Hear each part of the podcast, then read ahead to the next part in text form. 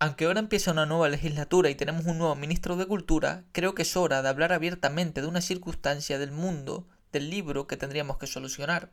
Cada vez que tomas prestado un libro de una biblioteca, es el autor quien te lo presta, o, mejor dicho, el acceso universal a los libros que proporcionan las maravillosas bibliotecas está financiado por los autores. Grandes, pequeños, escritores que venden decenas de miles de libros o autores que apenas llegan a final de mes.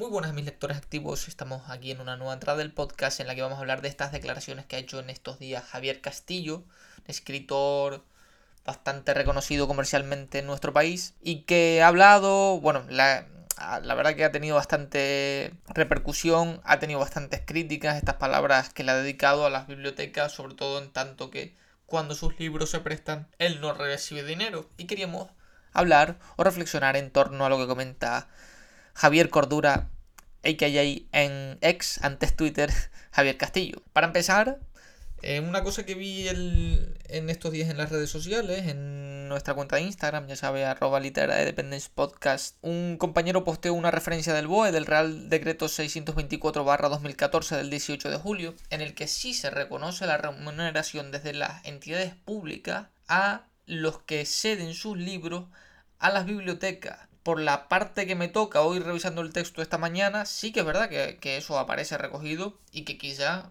sean los autores los que deban reclamar, cosa que parece ser que Javier Castillo no ha hecho. De todas formas, abro en la caja de comentarios la posibilidad de que si alguien conoce dicho Real Decreto, mm, me diga si estoy equivocado, porque me sorprendió bastante encontrar el Real Decreto y ver que las palabras de Javier Castillo cuando dice y ahora que tenemos una nueva legislatura, ahora ya hace 10 años, compañero. Por tanto, me, me pareció bastante curioso. Por otra parte, quisiera hablar de lo que es la biblioteca institucional o la biblioteca personal, que es una cuestión de escalas en lo que es el préstamo de libros. Cuando Javier Castillo habla y dice que cada vez que tomas prestado un libro de una biblioteca es el autor quien te lo presta gratis, claro, y cada vez que un lector que ha comprado tu libro le presta un libro a alguien, también te lo está prestando gratis.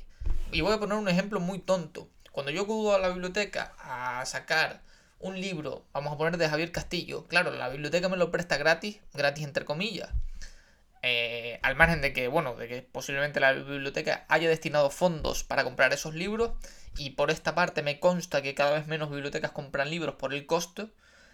También hay que decir que cuando si, que si yo a día de hoy voy a comprar un libro a cualquier tienda y yo luego se lo presto, por poner a alguien, a mi hermana, que espero que me disculpe por ponerla de ejemplo, estoy haciendo el mismo procedimiento. Es decir, una persona va a restitución, compra un libro y lo presta. Y eso no lo puedes ni fiscalizar ni evitar, porque tu interés debe ser el de ser leído y no solamente el de ser vendido, que es una cosa que veremos más adelante. Porque como digo, el préstamo de libros es tan antiguo como vigente. Ya Alfonso Reyes en su ensayo Los libros y libreros en la antigüedad, que es esa reescritura del ensayo inglés del académico Piner, comentaba que los autores del mundo latino eh, se pasaban sus propias obras, las compartían, se las prestaban. Y el préstamo de libros no ha decaído ni decaerá nunca, porque cuando alguien tiene su propia biblioteca personal, lo normal es que le preste sus libros a sus compañeros y amigos. Al igual que estaba feo poner a mi hermana de ejemplo, me voy a poner a mí, que es incluso peor. Yo el año pasado presté no sé cuántos libros fueron. 8, 9, 10, 12 libros. Y no había ningún problema. Esas personas a las que yo les presté los libros los consumieron. Y en el peor de los casos, aunque si alguien, por cualquier cuestión, algún autor del que yo haya prestado el libro no ha visto remunerada dicho préstamo, sí que ha podido incitar a un lector a que consuma los libros, que es algo de lo que no habla Javier Castillo. De nuevo me explico. Si yo voy a pedir un préstamo a una biblioteca pública de Javier Castillo y me gusta mucho, cosa que dudo, evidentemente me voy a querer hacerme con los libros de Javier Castillo, porque además en el libro no solo comprende el hecho de la lectura, sino que es una de las grandes prácticas del coleccionismo habitual.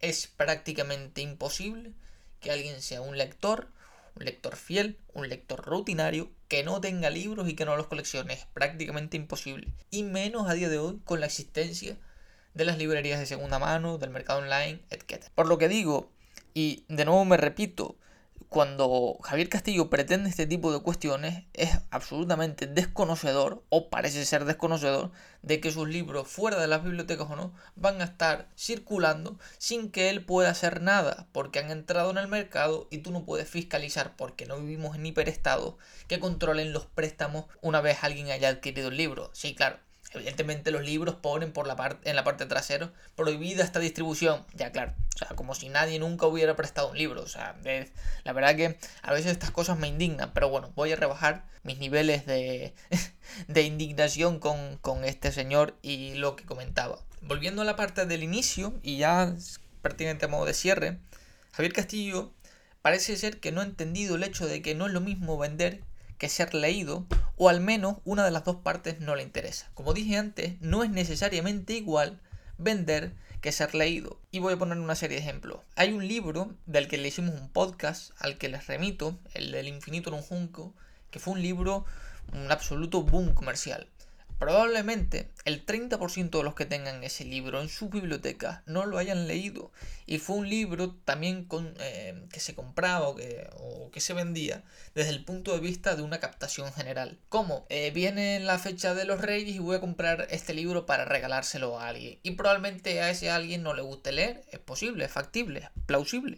¿Qué pasa? Que en el interés del escritor debe ir, o bueno, debe ir encaminado de lo que es o la venta o la lectura de su producto. Es totalmente legítimo que los lectores quieran que se vendan sus libros, porque como dijo Reverte, él no escribe para mejorar la vida de los demás, sino para mejorar la suya, haciendo una clara referencia a la comercialización de su obra y a las, ganancias que esto le, le, ofrece, entre otras cosas. Pero también creo que debe haber un interés del lector no solamente en vaya, yo no estoy generando un dinero cada vez que prestas un, cada vez que presto un libro. No, claro que no.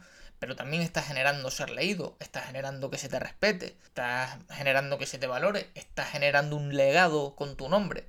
Claro, los autores que solamente tienen puesta la mira en la cuestión comercial van a, van a ignorar todo este tipo de procedimientos, con los ricos que son.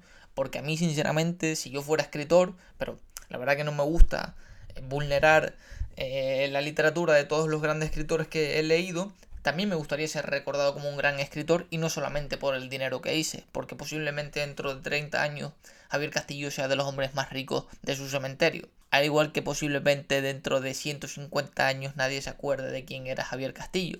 Al igual que hice con el podcast de la alta y la baja literatura y la respuesta para reverte, pues yo respeto a cualquier lector que tenga Javier Castillo, pero de ninguna forma me voy a poner de su parte cuando él asegura el hecho de que, de, bueno, defender los derechos de los autores cuando las bibliotecas prestan sus libros.